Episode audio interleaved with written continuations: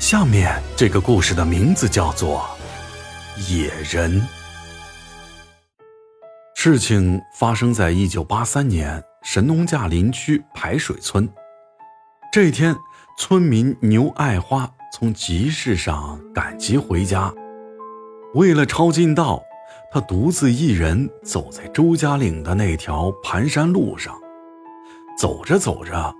突然发现自己头顶有小石子落下来，他开始以为崖顶有土石掉落，慌忙地躲向了一边。随后抬头往上望去，这一眼看得他头皮发麻。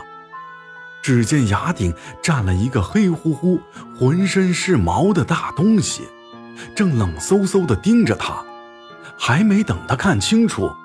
那东西已经携带着一股劲风，从三米多高的崖顶跳了下来。强大的压迫感吓得牛爱花双腿一软，一屁股瘫软在地上。还没等他反应过来，就被一股极大的力量提了起来，腾在半空中。他不停地喊着救命，但是这条路上没有其他人，喊破了嗓子也没人回答。他终于意识到自己应该是遇到野人了。传说野人在神农架的大山中，一直流传已久，许多本地人都见过，牛爱花也听闻过。据说公野人会抓女人，抓回去的结果那就不言而喻了。想到这儿，他拼命地挣扎，可那野人的力量非常的大。手臂就像铁钳一样，根本挣脱不开。那野人的速度也非常的快，转眼间夹着牛爱花就钻进了大山。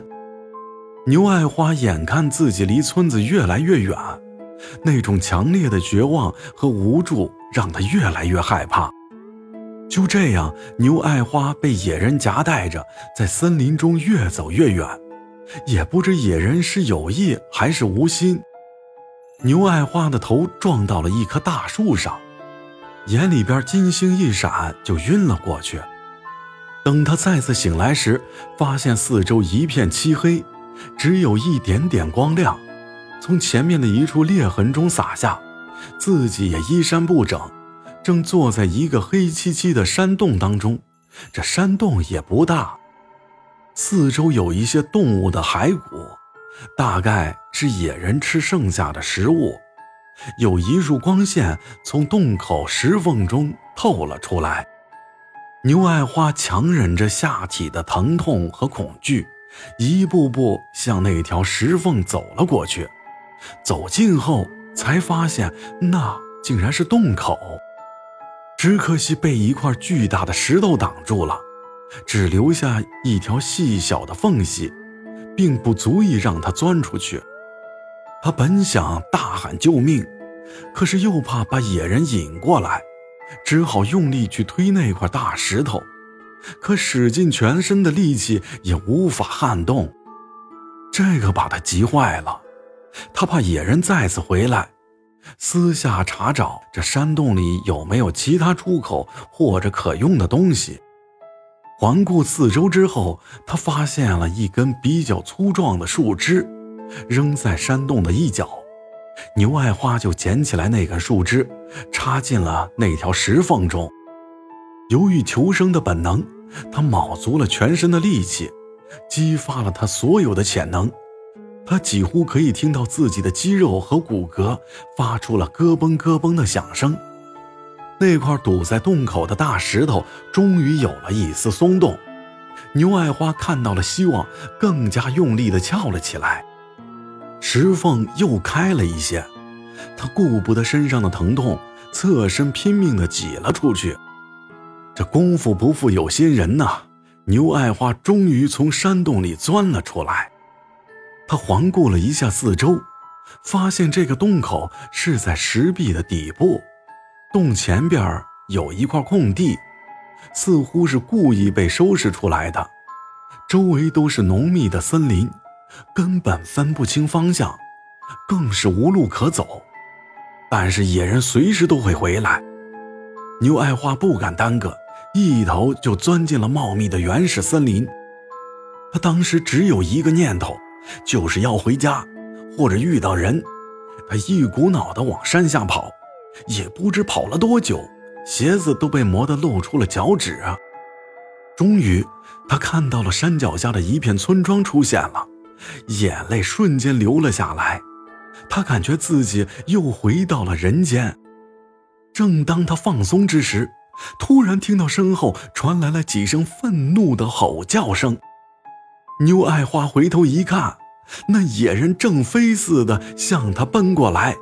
他也是第一次看到那野人的模样，整张脸长满了黑黑的毛，一张大嘴里都是黄色的尖牙，非常的暴力。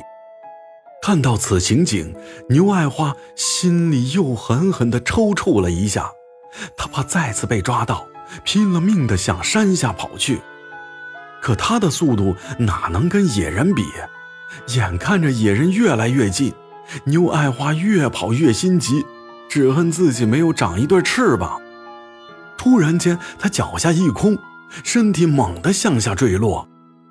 原来此处是一个两米多高的陡坡，这坡下就是盘山小路。这一下可把他摔得一阵迷糊。他强大的精神支撑着身体。还想再跑，而此刻的野人已经追了过来，正向他扑来。正在这千钧一发之时，山路上突然走来了一个猎人，看到牛爱花被袭，赶紧朝这边放了一枪。野人听到枪声后，显得极为害怕，狠狠地瞪了一眼牛爱花，转身离开了。那个老猎人跑到牛爱花面前，姑娘。你有没有被他伤到？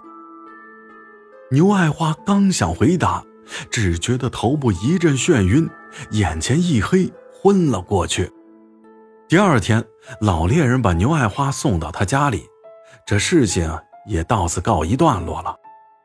牛爱花的事情还是轰动了全世界，引来了无数探索野人的探险者。